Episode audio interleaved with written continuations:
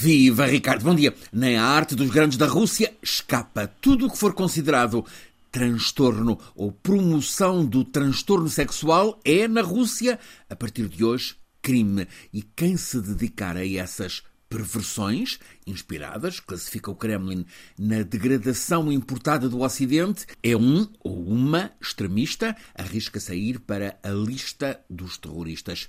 O ataque aos costumes que a ideologia do Kremlin considera não tradicionais leva a que grandes da cultura russa sejam censurados. Na Ana Karenina de Tolstói há o triângulo amoroso entre Anna, o marido Alexei, e o amante, o conde Vronsky. Ora, esta relação é considerada perversa pelos censores do Kremlin, por isso, livro e filme, Ana Karenina, deixam de ser promovidos na Rússia, ficam fora dos programas escolares. No caso da Lolita de Nabokov, a medida é mais radical. Fica proibida nas livrarias e nas salas de cinema por a história ser considerada publicidade à pedofilia. A cruzada contra a exposição, portanto pública, de relações sexuais não conformes aos costumes tradicionais tem sido uma marca da presidência Putin. A partir de hoje, a restrição de liberdades na atual Rússia torna-se mais radical. Ataca diretamente a comunidade gay e lésbica.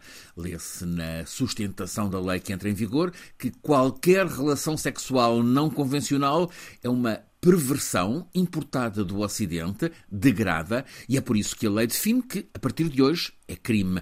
A Duma, ou seja, o Parlamento Russo, tinha aprovado um draconiano pacote legal anti-LGBTQ. Putin aprovou a legislação entra em vigor neste 10 de janeiro. A reportagem em Moscou, do canal europeu Arte, Rádio e Televisão, mostra o sobressalto, mesmo nos subterrâneos, das minoritárias comunidades lésbicas e gay na Rússia. Há quem diga que vai ter de sair do país, deixar de viver na Rússia. Este pacote legal sobre as relações sexuais, que hoje entra em vigor, também proíbe a mudança de género. Algum médico que participe numa operação de mudança de género também fica exposto à acusação de prática de crime.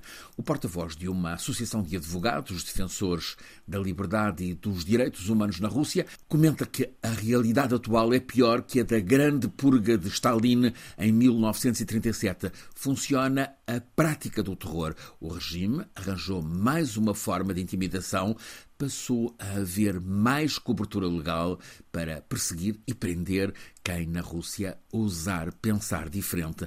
O mais provável, acrescenta esse porta-voz, é que as primeiras vítimas sejam ativistas críticos do Kremlin. Assim está o sistema de restrição de liberdades na atual Rússia.